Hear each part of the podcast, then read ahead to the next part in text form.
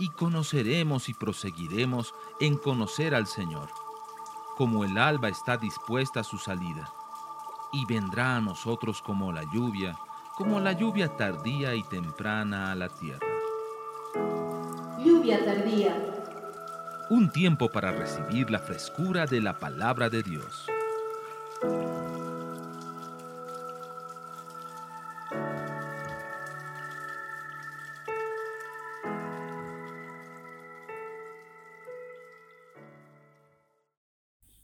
Ezequiel 40, dice en el año 25 de nuestro cautiverio, al principio del año, a los 10 días del mes, a los 14 años después que la ciudad fue conquistada, en aquel mismo día vino sobre mí la mano de Jehová y me llevó allá en visiones de Dios me llevó a la tierra de Israel y me puso sobre un monte muy alto, sobre el cual había un edificio parecido a una gran ciudad hacia la parte sur.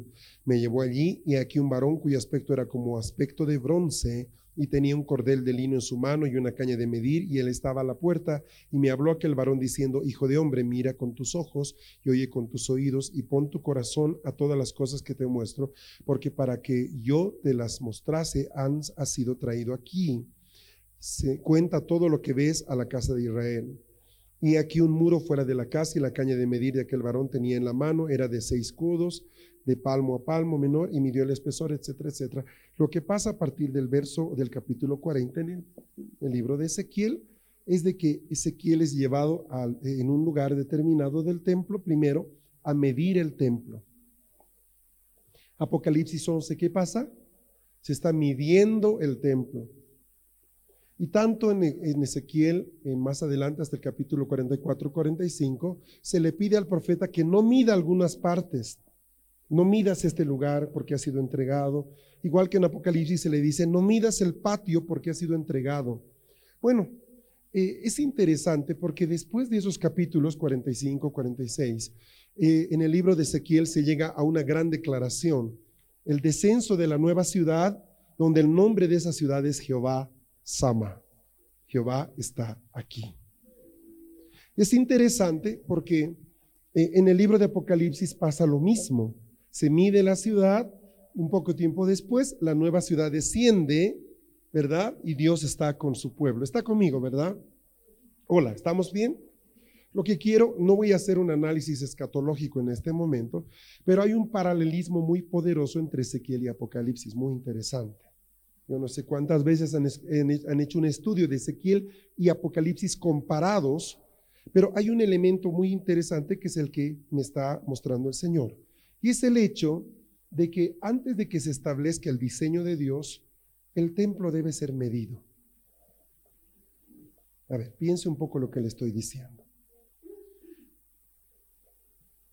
Antes de que se establezca el diseño de Dios, el templo debe ser medido. Una de las cosas que se están produciendo en Iverdon es que se está empezando a enseñar acerca del liderazgo cúbico. ¿Liderazgo qué? El liderazgo cúbico. Eso lo hemos empezado a estudiar hace unos meses atrás aquí. Yo no sé si se acuerdan algunos, pero hablamos acerca de que Jesucristo no dejó una iglesia piramidal, sino el diseño original de la iglesia es un cubo. Cuando tú ves Apocalipsis, y, se desciende la Nueva Jerusalén, se empieza a medir el tamaño de la Nueva Jerusalén. ¿Recuerdan? Hola, está conmigo. No se distraiga, ¿verdad? Y sabe que cuando uno mide la Nueva Jerusalén, eso está en Apocalipsis, puede verificar, la altura, la profundidad y el espesor es del mismo, de la misma cantidad, de tal forma que la Nueva Jerusalén es un cubo es un cubo. No es una pirámide. La pirámide nace ¿dónde? En Egipto. El pastorado de la iglesia a nivel mundial ha tomado el liderazgo estilo egipcio, o sea, un hombre del cual depende todo, ¿verdad? Pero, eh, bueno, ese sistema, que era ese era el esquema del antiguo pacto. Si usted se acuerda, cuando Moisés saca a Israel de Egipto, viene el consejo de su suegro, que por cierto no era eh, judío, ¿verdad? Yetro. Y es Yetro quien le da el consejo piramidal. Le dice, Haz esto, Moisés, te veo muy fatigado con tantas obligaciones. Recuerda, ¿verdad? Pastora Sonia se acuerda. Amén. Y le dice, mira, escoge a los más ungidos del pueblo y ponlos sobre centenas, sobre tales. Y tú solamente atiende lo más importante, etcétera, etcétera. Y desde ese momento, ese tipo de liderazgo piramidal obró hasta que Jesucristo viene y Jesucristo establece otro tipo de liderazgo sobre lo que se llaman los apóstoles. Los apóstoles, que en este caso no es uno, no es dos, no es tres, son doce y hubieron más, ¿verdad? Por ejemplo, en el camino de Maus aparece uno de los discípulos que, cuyo nombre no está mencionado entre los doce, por ejemplo. ¿Está conmigo? Lo único que permanece cuando comparamos el liderazgo del Antiguo Testamento y del Nuevo Testamento, lo único que permanece igual es el número 12. Habían 12 tribus, etcétera, y lo propio pasa en el Nuevo Testamento. ¿Estamos bien hasta ahí? Amén. El punto está de que Pablo dice, nosotros hemos sido puestos como fundamento. Pablo dice, yo he puesto el fundamento como perito arquitecto, ahora mire cada uno cómo sobreedifica. Eso quiere decir que si comparáramos el liderazgo piramidal con el liderazgo cúbico, ustedes verían en el piramidal al liderazgo de la iglesia en la punta de arriba. Pero si verían en el liderazgo cúbico al liderazgo, lo encontrarían abajo, como eh, digamos en las piedras fundadoras y sobre ellos edificado el cuerpo. ¿Está conmigo? Jesús en la estructura cúbica es la piedra angular que los edificadores rechazaron. ¿Qué es la piedra angular? Es la, que, mantiene unida toda la plataforma base, los cimientos. ¿Estamos bien? Perfecto. Entonces, eh, este diseño, esto es extraordinario. Cada vez que hablamos del gobierno de la iglesia, es apasionante, ¿verdad? Eh, tristemente, la gran mayoría del cuerpo de Cristo todavía está siendo pastoreado con la estructura de Yetro. ¿No es cierto? ¿Verdad?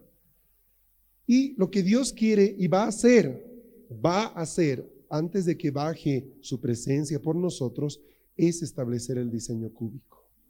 Digo diseño cúbico y entiéndase bien que no quiero crear un nuevo término, simplemente estoy usando el nombre que representa al diseño que viene de la nueva Jerusalén del cielo. ¿Estamos bien? O sea, no quiero decir que hoy día ya somos cúbicos, por favor. Ay,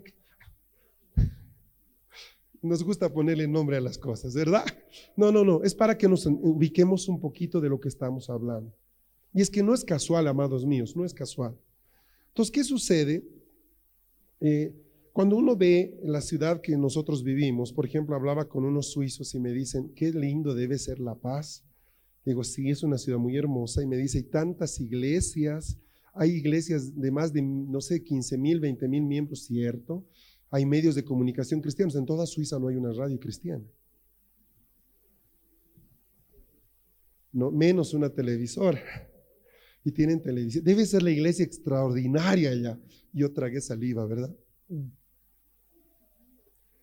Eh, Amén, ¿no? ¿Verdad? Como, pero que como que en fe, pues sí es una iglesia gloriosa. O sea, quiero que se entienda y se lea con propiedad.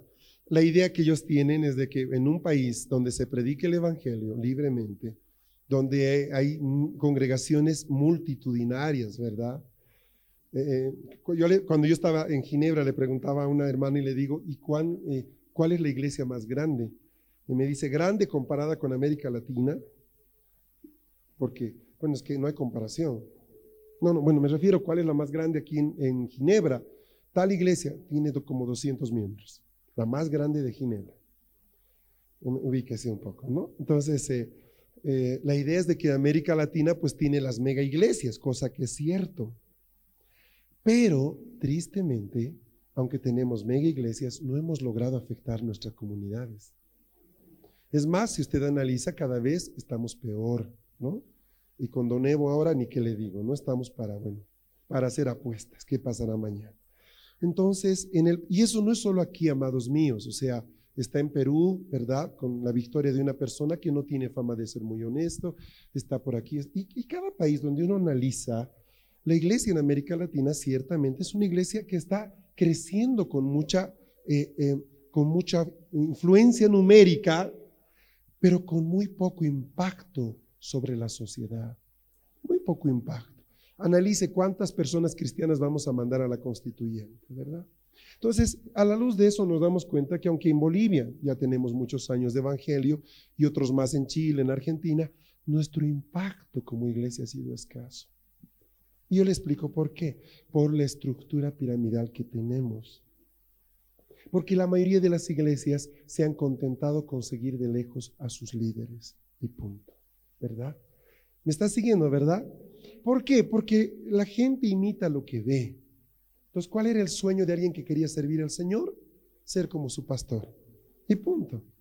Si por lo menos tenía el, DNA de su pastor, él se convirtió allá, amaba a su pastor, ¿cuál era el sueño de ese hombre? Ser como su pastor. Ahora, si no tenía su DNA, nunca fue hijo, pues es cualquier cosa. Pero eh, estoy hablando de, de ese tipo de gente, ¿me entiende?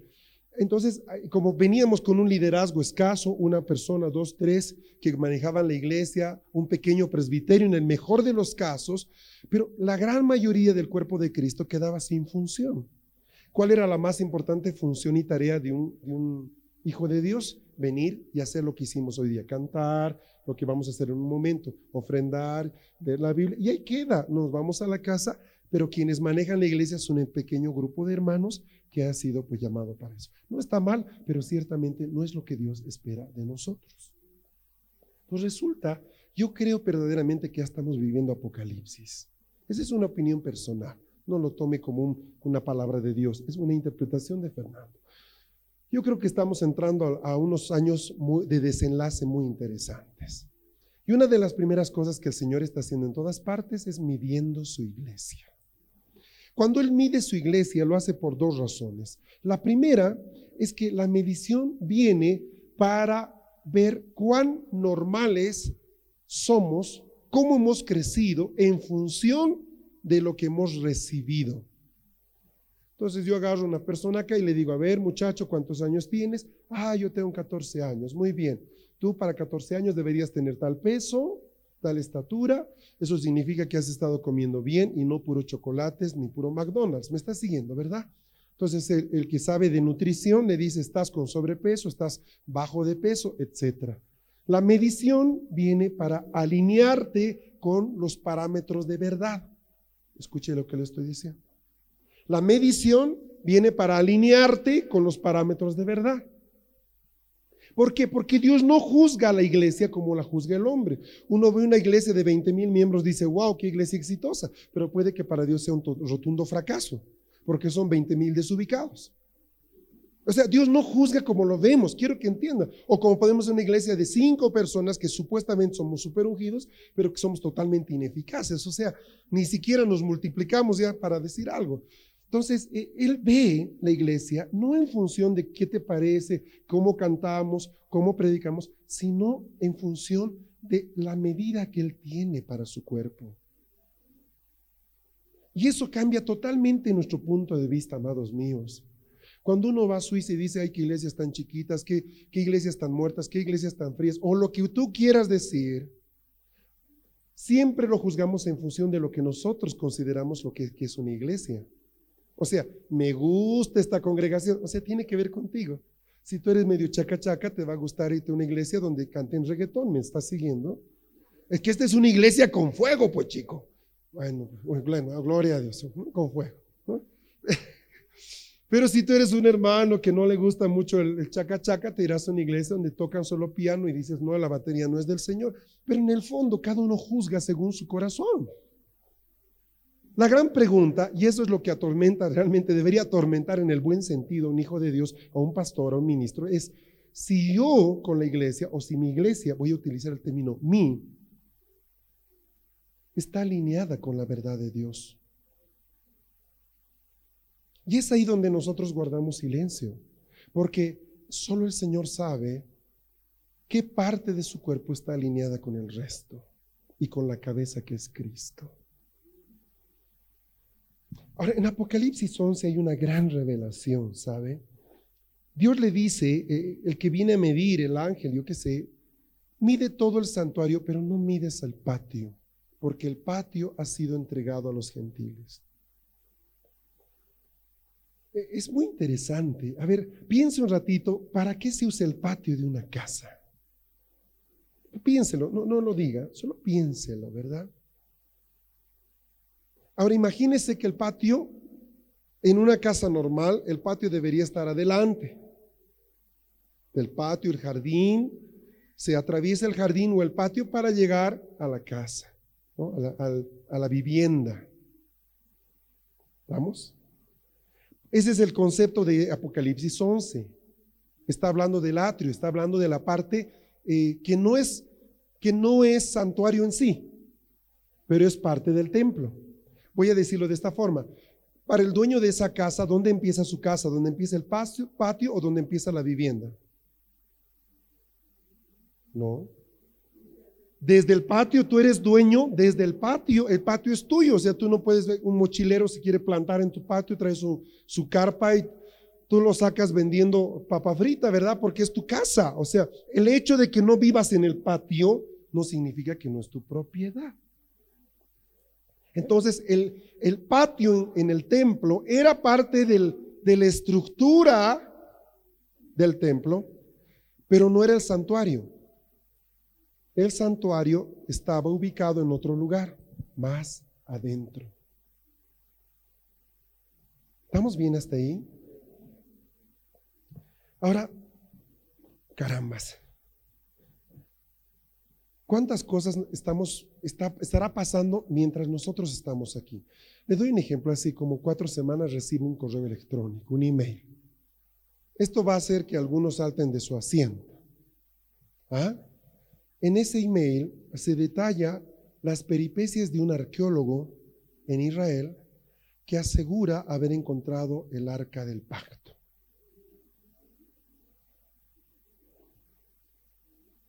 Y es más, dice dónde está.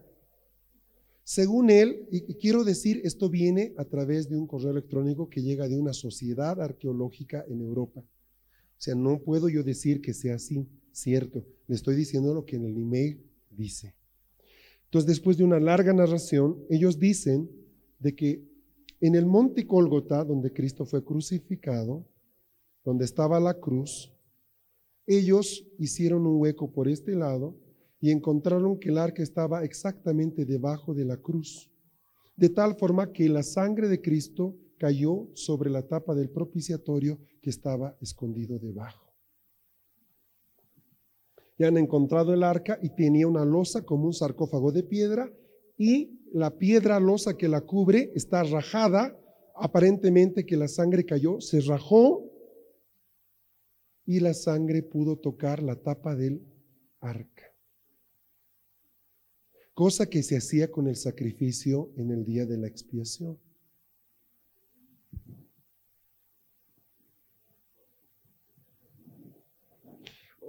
Personalmente creo que ese sería el mejor lugar donde podría estar el arca, porque es lógico, absolutamente lógico. La sangre de Jesús tenía que caer sobre ese arca. Entonces ahí están y piden, bueno, oraciones, yo qué sé, y dan algunos detalles más. ¿Por qué no sale esto a luz? Bueno, usted no ha estado en Jerusalén y el mundo allí es diferente a lo que pensamos, ¿sabe?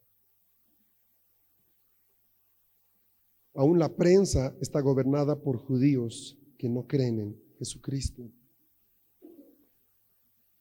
Ah, yo no, yo no sé, qué, tremendo, ¿verdad?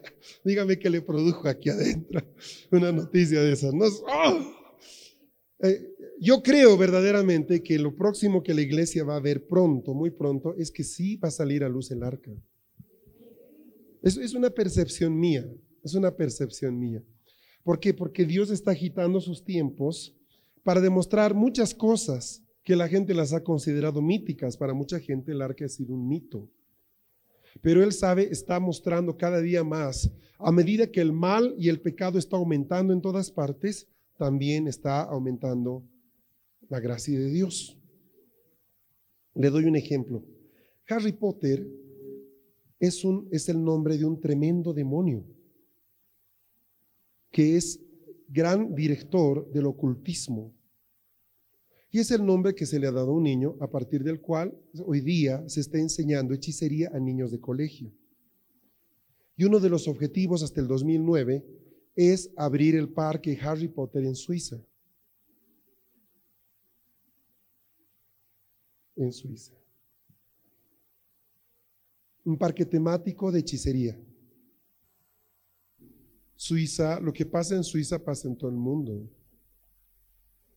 Bueno, mi Dios está apurado, anhela estar con su iglesia otra vez. Si estamos en el tiempo correcto de Apocalipsis, muy pronto deberíamos empezar a ver algunas cosas. Ahora, más allá de una prédica escatológica, profética, cosa que no he querido hacer hoy, es importante que hagamos dos cosas cada uno de nosotros. La primera tiene que ver como hijos de Dios en una iglesia. Y esta es alinear nuestra vida con Dios. O sea, el primer templo del que tú eres responsable, diga, yo soy responsable. Eres tú mismo. ¿Sabías tú que eres templo del Espíritu Santo? Ahora hay una parte de tu templo que ciertamente ha sido entregada a los gentiles. Y es tu carne. Ha sido entregada a los gentiles, ¿no? Y lo último que se va a recuperar va a ser ese pedazo del terreno, el patio. Eh, al patio te vas a dar cuenta que entra toda la gente que quiere, pero a la sala entran solo los que el dueño le abre.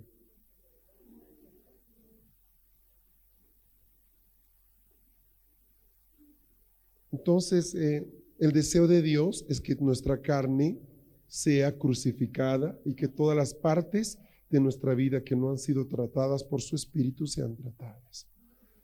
Pero qué importante es que tú te alinees con la verdad. Una de las cosas que les hemos pedido en las barcas, en los grupos de discipulado hacer, ha sido esta. Eh, hagan una lista de las cosas que Dios les ha enseñado. Traten de ver dónde están ustedes ubicados con todo lo que Dios les ha dado. Yo les puedo asegurar que gran grupo de los que estamos aquí podrían fungir de maestros tranquilamente en un país como Suiza, porque los hermanos allá tienen mucha ignorancia de temas que nosotros aquí manejamos como cosa normal. El asunto está que tú allá le dices dos cosas y al rato las están aplicando. Aquí decimos 100 cosas de las cuales quizás una aplicamos. Pues a mí me pesa mucho esa palabra porque dice Pablo de que nosotros no podemos ser oidores de esa forma. Me mandan, me piden que yo me organice, yo tenía que llevar un grupo a un lugar muy difícil, me dieron un monte para tomar, que se llama el Monte Bouilly, que fue una, el punto más importante de la cultura celta, el lugar de los sacrificios. Pues cuando yo estoy con mi grupo, que eran como nueve, ocho personas éramos en total, eh, yo pregunté, ¿cuántos de ustedes ya han estado en el terreno en acción antes? Voy a decirlo de esta forma. ¿Cuántos de ustedes han salido a, orar por la ciudad? Mm. ¿Cuántos de ustedes em, eh, entienden para qué se usa el aceite? Mm.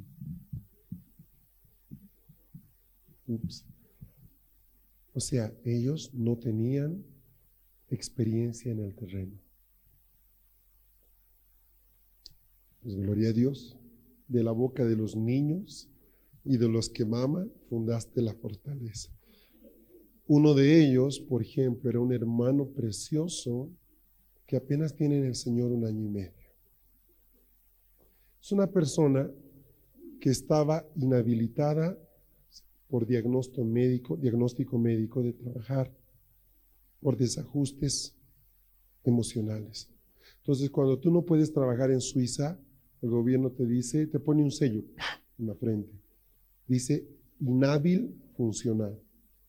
Entonces te paga una renta cada mes para que vivas el resto de tu vida mínima sin trabajar. Y él era uno de esos. El Señor lo ganó. En pocos meses, él empezó a recuperar su vida de años, de años su vida. Y esa noche estaba parado junto a mí con su sofá. los últimos dos o tres meses fue complicado para él porque empezó a moverse, empezó a, ¿qué le digo, no? Allá todo lo que tú haces lo saben. O sea, si tú pasaste bajo un puente, ya te tomaron la foto de la placa. O sea, ellos saben todo lo que haces todo el tiempo. Entonces lo llamó la gente del seguro y le dijo, se supone que usted debería estar metido en su casa sin poder salir. ¿Qué está haciendo aquí? Eh, pues Dios me sanó. ¿Cómo que Dios le sanó? No. O sea, quiero que entienda lo que pasó apenas unos meses antes con este hombre. Daniel se llama. Y ahí estaba en el entrenamiento de rodillas todos los días, anotando, escuchando, anotando. Y esa noche estaba a mi lado y me decía, pues eh, aquí estoy hermano, dígame qué debo hacer. Entonces estaba con un matrimonio de pastores que los vieron bastante mayores en edad eh, ellos aman su ciudad y su sueño es ver un avivamiento en verdad. Entonces, si ellos tienen que irse a meter a la boca del infierno por eso, aunque no lo entiendan, quieren ir. Entonces yo les dije, muy bien, vamos a hacer esto, tú manejas la bandera, tú la otra bandera, tú ta, ta, ta. Y si algo que el suizo tiene es una obediencia estricta a lo que se le diga. Le dices, tú entras gateando, entra gateando. Y ese fue el hermoso ejército que el Señor nos regaló. Por ejemplo, en mi caso, Edith estuvo dirigiendo otro equipo en al borde de un lago. Entonces, ¿qué pasa? Tú tienes hermanos que tienen muy poco know-how, muy poco conocimiento de muchas cosas, pero lo que ven y reciben lo aplican al momento, al momento, instantáneamente. Como este hermano, o sea, le dijeron que Cristo vino para salvarlo, y entendió por la Biblia de que salvar y se implica también sanar. Entonces declaró que estaba sano y listo, se acabó la historia y ha vuelto, ha, vuelto locos a todos los agentes de seguro. Tal es así que la gente de Zurich tuvo que contactarse con él y decir, ¿qué pasa? Usted no debería estar haciendo nada. Mire cómo es la cosa.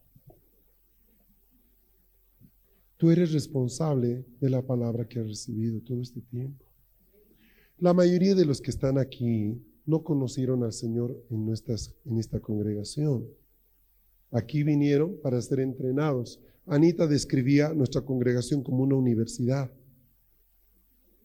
Me decía Fernando, hay iglesias que son eh, eh, guarderías, donde los niños son dados a luz. Pues tienes montón de matronas, parteros, médicos, ¿verdad? Y usted ha visto, esos tienen que ser muy numerosas, son como los almácigos, ¿verdad? Entonces tú los tienes en unas cajitas y una vez planté cebollas y se hace primero en almácigo la cebolla, ¿verdad? Y ahí se ponen las cebollitas, pero ya a medida que crecen tienen que poner otro lugar. Entonces me decía, tú eres, tu iglesia es como una universidad. Gloria a Dios, ¿verdad? Sí, pero por el otro lado está la responsabilidad, ¿no? ¿Verdad? De saber que somos universidad. Sea, eso quiere decir que ustedes aquí están para obtener un título y para funcionar. Ubíquense qué terrible responsabilidad. Entonces la primera medida tiene que tirarse sobre nuestra propia vida. La regla del Señor que viene es para que tú te mires y digas, he recibido tanta palabra, desde el día en que me he convertido en tal iglesia, Dios me puso un pastor que me curó, fui a tal iglesia, Dios me puso un pastor que me, dio el Espíritu Santo por primera vez, yo qué sé, y ahora estoy aquí con unos hermanos que me han hablado de esto. ¿Por qué? Porque Dios ha obrado. ¿ah? Uno plantó, otro regó, etcétera, pero Dios dio el crecimiento. Y hoy día, en el año 2006, junio, a pocos días del solsticio, tú estás delante del Padre sabiendo que has recibido harto de Dios,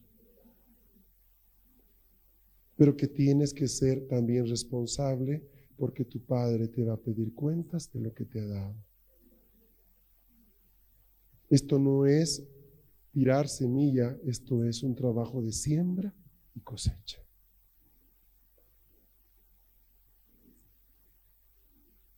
¿Estamos bien?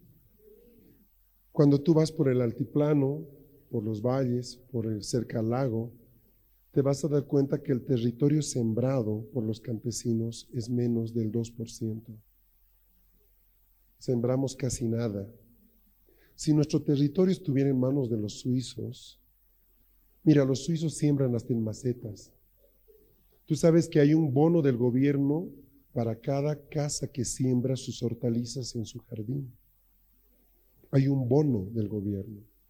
Entonces, toda Suiza, toda, hasta los lugares más difíciles que son las laderas de los Alpes, los Alpes es como la cordillera de los Andes, ¿estamos bien? Toda ella está sembrada. Por ejemplo, ellos cosechan sus viñedos al, a los pies de los Alpes suizos. Son vinos de altura como los de Bolivia. Y han terraceado como, como hacen aquí los campesinos, han terraceado, pero qué sistemas de terraceo. Entonces tú vas ahí paseando por el país y tú ves tremendas cortinas de agua que son, ¿no? una serie de instrumentos de riego automático. Por todo, todo se riega. Entonces no hay un centímetro cuadrado que no esté sembrado de algo. Aún los áreas, las áreas públicas, los jardines, esos lugares hermosos, usted ve las plantas, las flores y más allá del trigo. El trigo, sembrado por el gobierno, trigo. Y ves ahí cómo se mueve con el viento el trigo, ¿verdad? Y cómo va cambiando de colores según la estación. O sea, en nosotros no sembramos y tenemos tierra hermosa. Imagínense. Ahora, eso que vemos en el mundo natural es igual en la iglesia. ¿Sabe qué hacemos? Nos comemos la semilla. No sembramos. ¿Qué has hecho con lo que Dios te ha enseñado de intercesión? ¿Me entiende, verdad? Lo que vemos en el mundo natural, lo vemos en la propia vida del boliviano, es así. Escucha, dice, ya, bueno, ya. Quiere más, no sé para qué quieren más tierra. Ahora van a repartir las tierras. Ah, está escuchando, ¿verdad? Lo que está pasando en la prensa, lo que... Yo no sé en cuánto va a cambiar la situación de la gente pobre.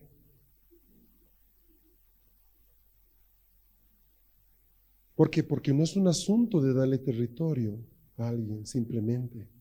Tiene que ver con un equipamiento. Tiene que ver con cambiar la manera de ver la vida. El boliviano es impaciente, no le gusta esperar la cosecha, prefiere vender champús.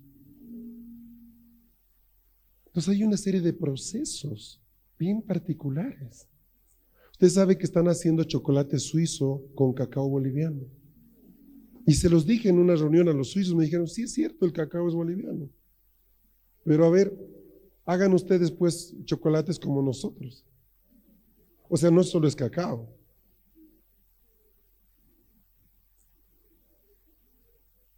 ¿Sí o no? Porque ellos no tienen cacao. No les da. Si pudieran, lo tendrían. Les aseguro, ellos son capaces de sembrar dentro de la montaña, hermanos. Son capaces.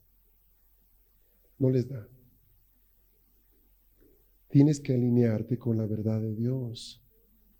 No puede ser una tierra estéril. Diga conmigo, no puedo ser estéril. Dígalo, por favor, dígalo.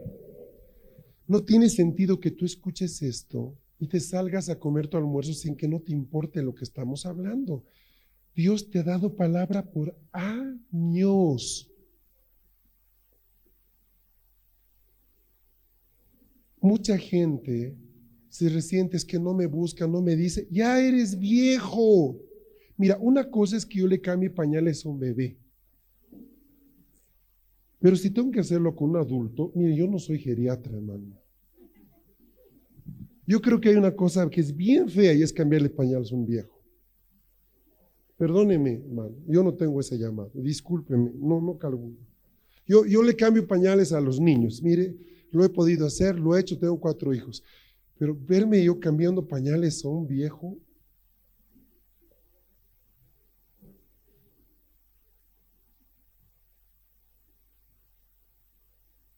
que yo no encuentro mi lugar. Hermano, no, tú tienes un lugar y en Dios. Pero que esta es una universidad, yo no te puedo enseñar a estudiar. Tú ya sabes estudiar, conoces, ¿cómo te puedo enseñar a leer? Ya viniste leyendo. Dios te trajo aquí para una especialidad. Ahora, el problema es que no ubicas todavía tu especialidad.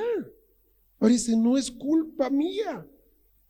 Tírate al piso de Guati y no te levantas hasta que Dios te diga, esta es tu especialidad. Entonces me dice, mira, mi especialidad es esta.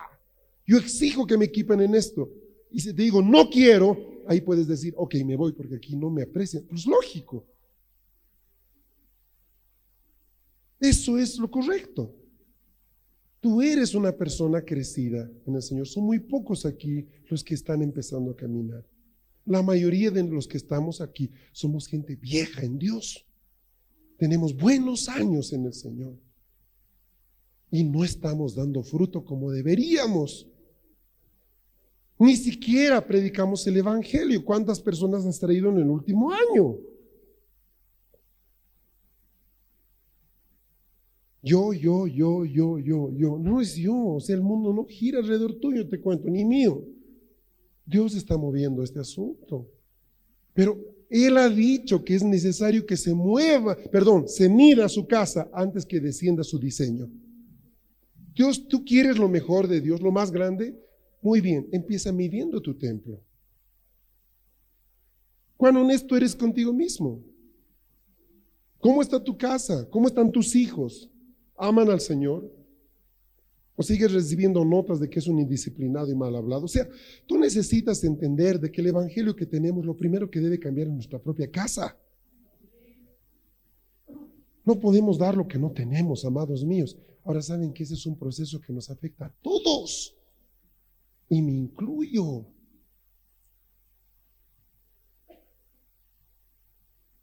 Número dos, no solo eso, hemos recibido equipamiento y Dios en este lugar se ha movido de formas soberanas.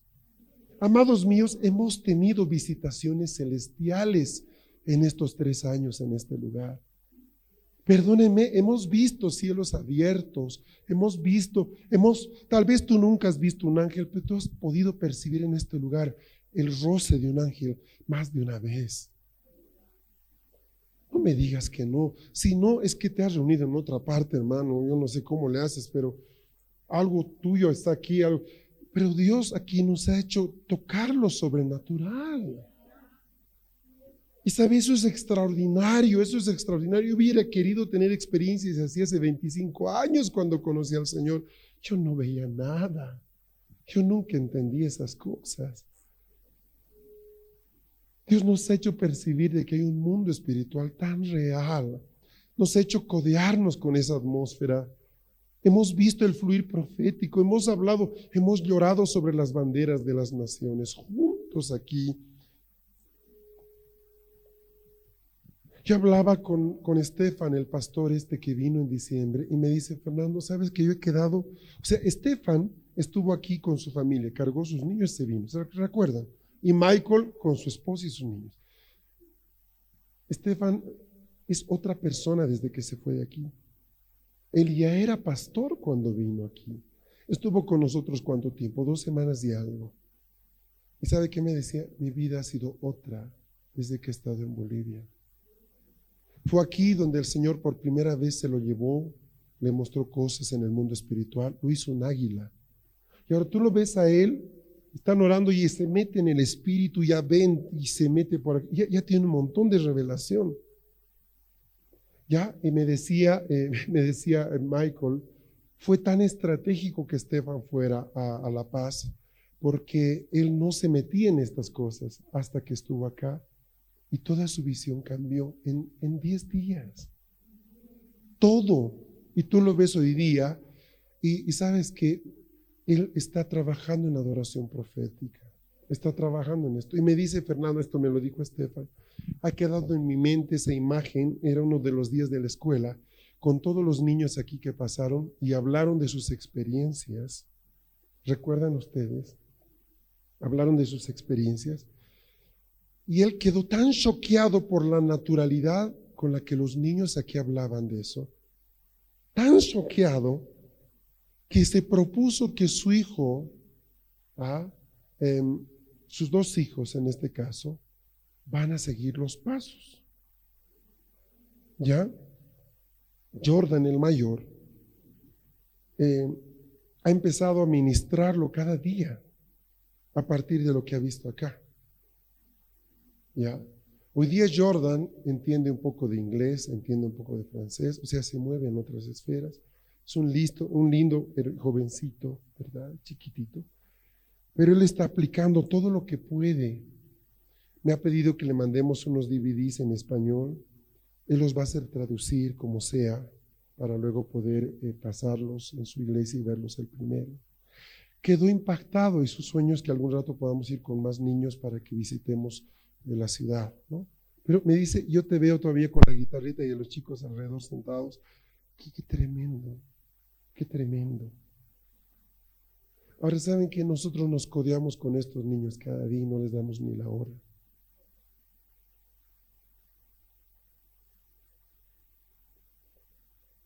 Entonces, eh, yo me quedo impactado porque veo que Dios nos ha dado a nosotros cosas nuevas en estos años. Y quiero decirle algo honestamente, es bien difícil manejar lo que es nuevo. Yo hubiera pretendido, hubiera querido ser un pastor, digamos, como la mayoría de los pastores que manejan las cosas que todos entendemos. Nos ha tocado manejar cosas que no hemos podido entender, hermanos. Discúlpeme, pero ha sido así. No sabíamos, el asunto de la adoración profética nos ha costado horrores el precio que se ha pagado en muchos niveles porque no entendíamos. No había un lugar donde podamos decir, vamos a mirar. Mm, ah, por eso, ya, ahora sí vamos a... No lo pudimos hacer. Cuando empezamos a ungir la ciudad del año 96, no conocíamos a nadie que lo hubiera hecho primero. Ubíquese. Y sentíamos que Dios nos llamaba a las calles. Yo decía, pero ¿cómo se puede ir a orar a las calles? ¿Es eso bíblico? Yo estaba conflictuado. Yo no tenía quien correr y decirle, hermano, ¿se puede hacer eso? ¿Está bien echar aceite en una plaza? Me siento como un pagano. Me parece que eso está mal. Yo pensaba así, pero no teníamos a quien preguntarle tal o cual cosa. Cuando empezamos a ver ángeles aquí, yo pensé que estaba alucinando, que tenía un problema. Hasta que otra persona vino y me decía, hay un ángel aquí, hay yo no conocía a quién decirle, oigan, es normal que eso pase en una iglesia, a ver, cuéntenos. Hay un problema que yo he tenido siempre y es que no he tenido un padre espiritual, hermanos. Yo no he tenido un padre espiritual, yo no he tenido un pastor que a quien pueda correr y decirle, está bien esto que siento. Cuando nos atacó Jezabel, no sabíamos de dónde nos estaban golpeando, solamente que nos sentíamos golpeados por atrás, por adelante, por, y, fue a aprender por error y por acierto. Así, esto funcionó, esto no funcionó, porque sencillamente no entendíamos cómo operaba esto. Y cuando al final se levantó Leviatán el año pasado, nos destrozó por completo. La pelea más fuerte en Suiza fue contra Leviatán. Y cuando me dijeron, tú vas a ir ahí, yo decía, Señor, yo no tengo autoridad porque todavía estamos tratando de entender cómo opera esto. Le doy un ejemplo. Leviatán hace que una persona esté así como tú y yo juntos en el mismo salón escuchando lo mismo y tú entiendas todo lo contrario. Ese es un efecto de Leviatán. Trae confusión en las comunicaciones. ¿Cómo lo manejas? Entonces, eh, cuando empezamos, cuando Anita nos enseña a movernos en el Espíritu, yo no sabía quién enseñarlo, cómo hacer.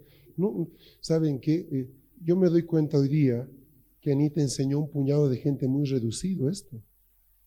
Muy, muy reducido. Por ejemplo, del grupo que estábamos, de generales de Alemania, de aquí y de allá, los que habíamos estado en el Espíritu éramos como cinco, nada más. Alguna vez. Entonces, cuando aquí empezamos a enseñar a algunas personas, hubo gente que se, perdió. Pues hemos cometido errores, sí. ¿Saben por qué? Ese es el precio de caminar adelante. No tenemos a quien pedir asesoramiento. Ahora, el Señor ha estado con nosotros, pero el precio que se ha pagado a nivel personal, a nivel, ha sido muy alto. Muy alto. Tú tienes que medir tu vida. Dios te ha dado mucho. Y Dios viene trayendo, trayendo sobre ti su nuevo diseño. Pero antes de que eso venga, igual que en Ezequiel, para que puedas decir, Jehová ama, Jehová está aquí.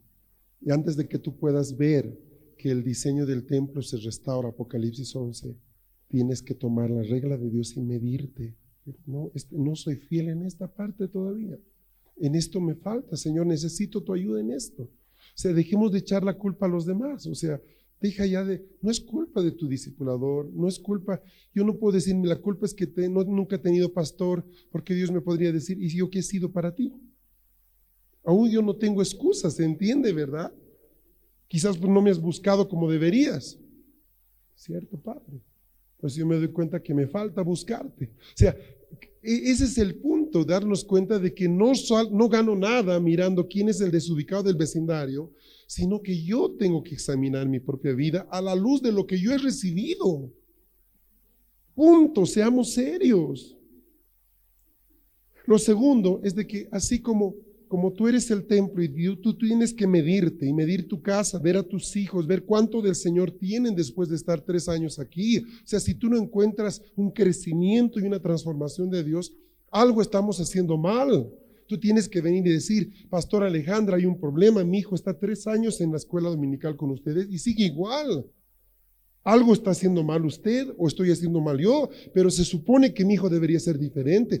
Tú no mandas a un colegio a un niño que por tres años está aprendiendo lo mismo. Tú vas y dices, ¿qué pasa? ¿Por qué no le enseñan otra cosa? Yo estoy pagando porque mi hijo aprenda. Lo mismo. ¿Cómo puede ser, Fernando, que después de tres años de hablar de mamón yo todavía no tenga trabajo? No acepto eso, Fernando. Yo, yo quiero algo, quiero una reunión contigo, necesito que alguien me ayude y yo no puedo vivir así. O sea, necesitamos ver ese nivel de pasión por cambiar nuestra situación. ¿Saben qué pasa? Viene Ana Méndez y hay una fila de gente que quiere que ella ore. Volvemos al punto, si ella pone mis manos sobre mí, seguro que se resuelve esto. No tiene que ver con quién ponga sus manos sobre ti, tiene que, ya Dios te dio las herramientas. Pero ¿por qué no me funcionan? Porque hay algo mal, viejo, hay algo mal. O el diablo te odia, o estás muy atado, o algo está mal. Pero tú no debes salir de la casa de Dios hasta resolver ese asunto. Tírate el peso, métete en ayuno, peleate con el diablo.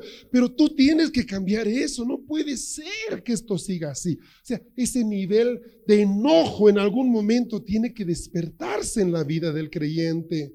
O sea, no se trata de que oremos por ti. Tú tienes que levantarte. Ese es el punto. Me, me estás siguiendo. Ahora, la iglesia también pasa por un proceso así. La iglesia es medida por Dios. Ya no hablo de tu vida, hablo del cuerpo de los santos. Nosotros seguramente que no hemos sido fieles con varias cosas y Dios nos va a alinear. Con otras tantas hemos sido fieles. Con otras tantas, o sea, me está siguiendo, ¿verdad? Hay cosas positivas que tenemos, pero también hay cosas negativas. Seremos muy buenos para cantar acá, pero las reuniones de oración son pobres todavía. Y, y esta bicicleta, que es el reino de Dios, tiene dos pedales. Adoración, intercesión, adoración, intercesión, adoración, intercesión. Si tenemos solo uno, estamos chuecos, pues. Con todo y la mejor alabanza que podamos tener o la peor alabanza, como se quiera. Toda la iglesia pasa por un proceso también de medida constantemente. O sea, no pensemos que Dios no nos está midiendo. Ahora, Él ha dejado mucho tiempo que las cosas se den, pero para que venga lo bueno, Él va a medirnos primero. No hay otra. Para que Jehová ama, primeramente Jehová mide. Tres, como nación, Dios va a medirnos como nación. Bolivia ha tenido el privilegio de muchas cosas espirituales. Y sabe que Dios va a pesar esta tierra también.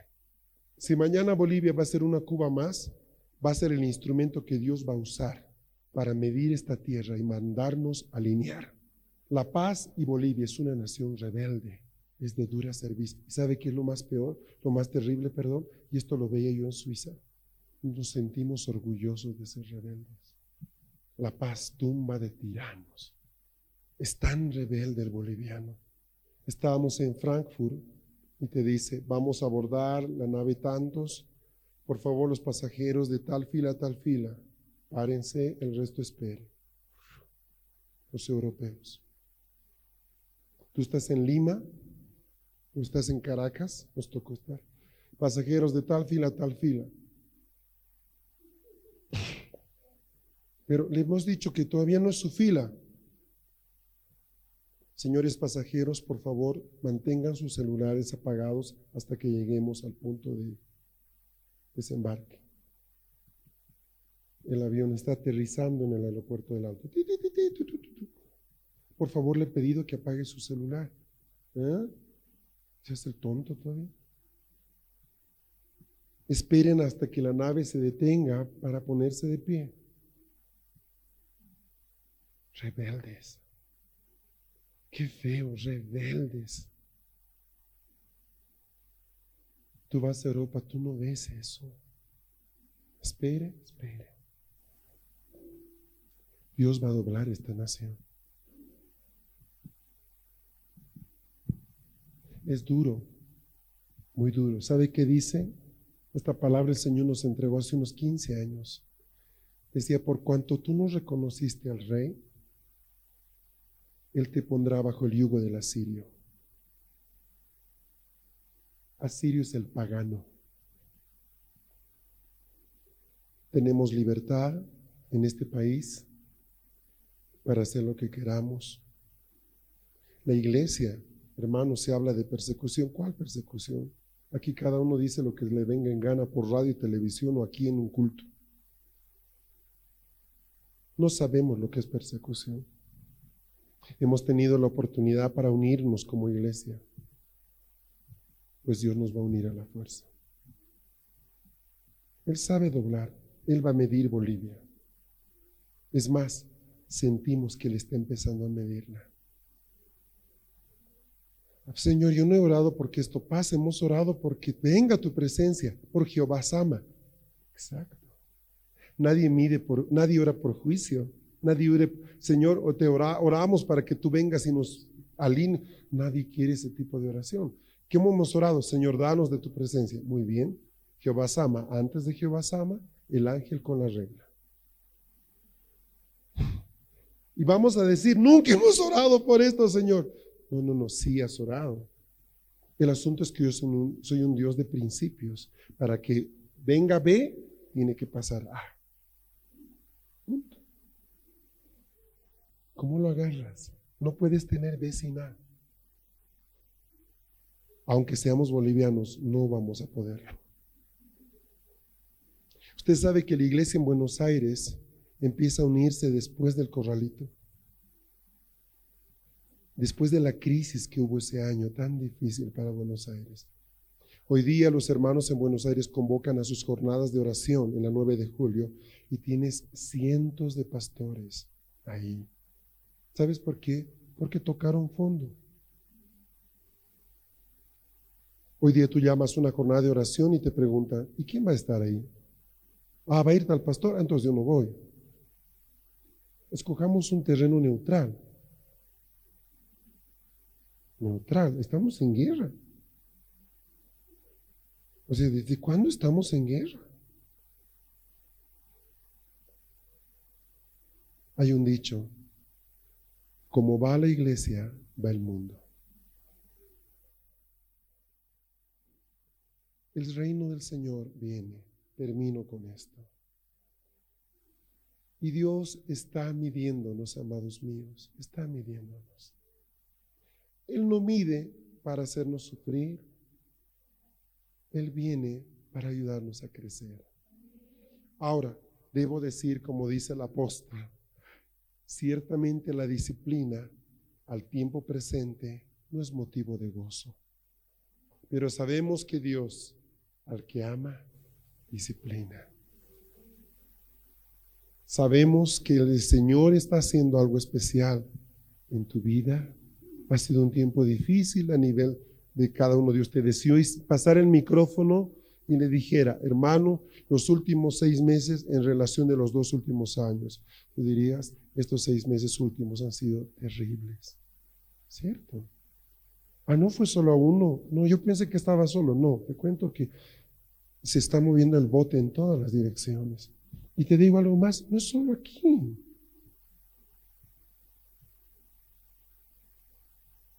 A nivel de iglesia.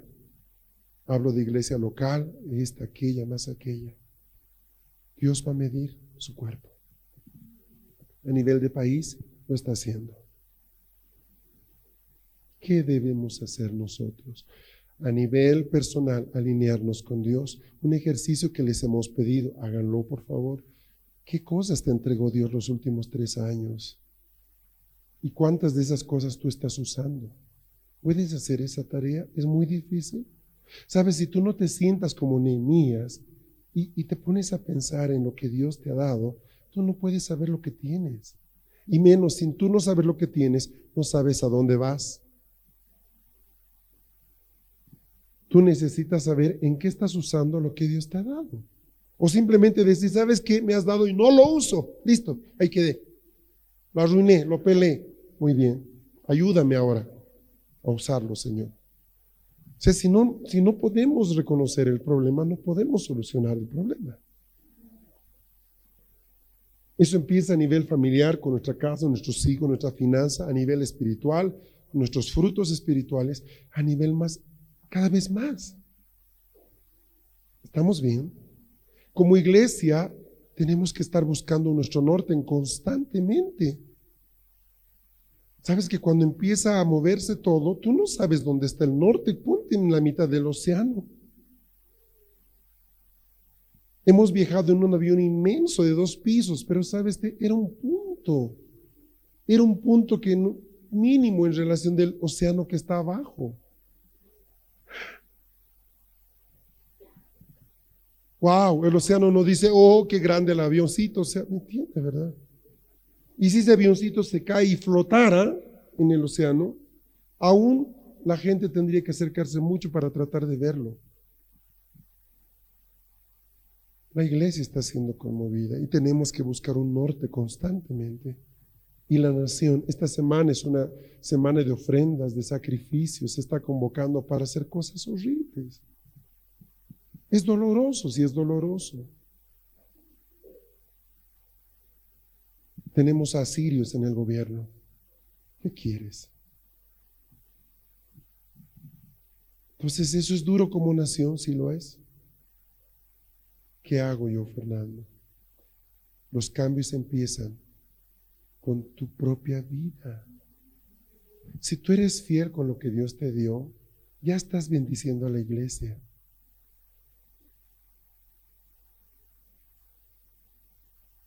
No necesitamos grandes cambios, sino grandes decisiones. Termino diciendo lo que dijo Lucas aquí. Para que tú obtengas un resultado diferente al que tú has obtenido, tienes que, hacer, cosas que no has hecho hasta ahora. No esperes que vas a obtener un fruto diferente si sigues sembrando lo mismo.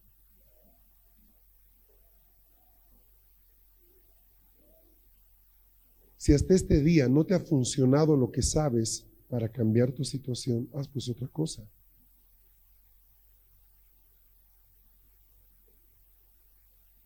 Es simple, ¿no? Creo que somos los únicos que sembramos lo mismo cada año aunque no da fruto. No de veras. Que el Señor nos ayude. Esto que le he dicho en esta mañana es lo que Dios me ha estado diciendo este tiempo. Y sabe que yo quiero alentarte, porque si tu corazón, el corazón está en las cosas del Señor, solo te puedo decir, sé fiel en lo que tienes, en lo poco, sé fiel, y Dios va a sacar su rostro por ti. Pero si eres infiel, arréglalo para que su rostro no se vuelque contra ti. Dios no aplaude la infidelidad. De ninguna forma. Necesitamos crecer, hermanos. Amén.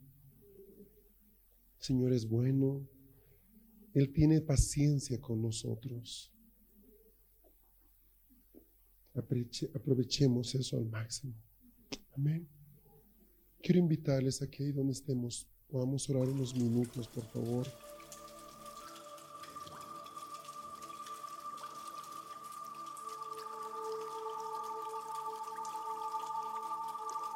Este fue tu programa Lluvia Tardía recibiendo la frescura de la palabra de Dios.